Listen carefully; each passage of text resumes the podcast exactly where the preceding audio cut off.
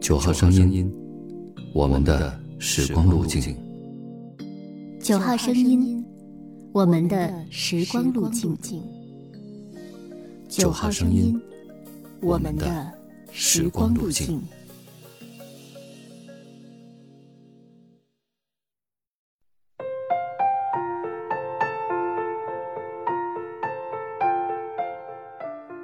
你好，欢迎关注微信公众号“九号声音”，收听我们。今天与您分享《项脊轩志》：“梨花一枝春带雨，无处话凄凉。”归有光在《项脊轩志》中写：“与居于此，多可喜，亦多可悲。”我想。人生无非就在悲喜之间吧。然而是不悲不喜。那些黯然的伤感，悄然的喜悦，皆是来自平常的风景。就像文中开篇提到的项脊轩。项脊轩，就南阁子也，市井方丈，可容一人居。百年老屋，尘泥渗露。雨泽下注，每一案，故事，无可治者。又北向，不能得日，日过无已昏。这般娓娓而来、不急不缓的叙述，像极了远方传来的歌谣。愈近，画面愈发清晰。一个老旧的、昏暗的、狭小的，尘土洋洋洒洒穿透的。雨水淅淅沥沥，欣然注入的百年老屋，呈现在我们眼前。曲调是凄凉、阴冷、潮湿的关山月，然而又是因为略微带了那么一丝怀旧色彩，这种悲情也就不显得突兀、压抑了。归有光把这个小书斋稍稍修葺了一番，小屋不漏雨了。给四周开启窗户，小屋亮堂起来了。又在庭院四方种上兰桂竹木，小屋更显雅致了。这时，文章的曲调突然变得清澈明亮起来，像是晚间寺庙的钟声。最让人觉得惬意的是他的生活：借书满架，言养笑歌，明然勿作，万籁有声。这是一个少年的读书世界，像梦一样纯粹。少年正襟危坐，在这尚不宽敞的空间里，有着他自在自足的境界。屋子是陈旧空寂的，可少年的心是清澈明朗、舒展自然的。有时我也在想，这方净土究竟有多神秘，能让少年写下这般空灵的文字？给人生命以无尽的蓬勃。归有光在写这段文字时，大约十八岁左右，可以想象，坐在书斋里的这个少年，有着淡淡的孤寂，那是属于文人的忧伤，亦有些许的期盼，那是茫茫时空中的诗和远方。睿智的少年总是能够过早地窥探到生命的真谛。可他也不得不承受着成长和命运一次次对他的眷顾，以致生活也过早地露出他那千疮百孔、残破的面容。家道零落，几经崩离，作者追忆起诸父义窜、东犬西吠这些变迁时，充满了无尽的感慨。凡在变矣，变的不仅是眼前的生活。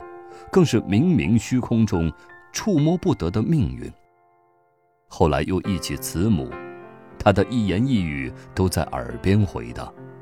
可今生已是阴阳两隔，少年再也抑制不了内心的感伤，雨未毕，余气。情动于此，又无可诉说，唯有泪千行。这些文字从家道零落到亲人离世，从悲凉到现实，少年内心积攒了太多的悲怆，以致情感如黄河水般汹涌。按常理说，少年会积郁悲伤，重振门庭，以他的才华志向，付诸努力，怕是不难吧？可世事十之八九不遂人愿，那个天赋秉异、少时主文、刻苦勤奋的少年，并未光耀门庭。嘉靖十九年，他才中举人，之后参加会试，八次落第，直至嘉靖四十四年，他六十岁的时候才高中进士。我也说不清楚这究竟是一种怎样的情愫，只能说命运跟他开了个玩笑。当我们站在命运的长河里，谁也不知道会随着水流飘向何处。我们倔强的以为。拥有才华和勤奋会有好的前景，却忘却了上苍总是把坎坷的石头沉在河底。归有光在写完前面这一段就放下了笔。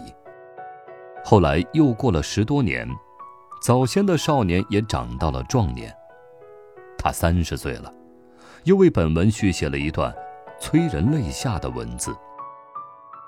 余继位此志。后五年，吴期来归，时至宣中。从余问古事，或评己学书。吴期归宁，庶诸小妹语曰：“闻子家有格子，且何谓格子也？”其后六年，吴妻死，世坏不休。其后二年，余久卧病无聊，乃使人复弃南格子。其志稍异于前，然自后余多在外，不常居。庭有枇杷树，吾妻死之年所手植也，今已亭亭如盖矣。寥寥几笔，潸然泪下。十年生死两茫茫，不思量，自难忘。时过境迁。这是一个人对一个人极度的思念。吾妻死，事坏不休，短短七个字，把余生的百无聊赖写尽。千里孤坟，无处话凄凉。庭有枇杷树，吾妻死之年所手植也，今已亭亭如盖矣。其实，亭亭如盖的不只是枇杷树。还有他内心无法言说的悲痛。往事如烟，虚无缥缈；物是人非，树在人无。这一生，他终归是辜负了自己，没能振兴家族，没能扬名四海，也最终那棵枇杷树会和他一同老去，都会随着清风消散。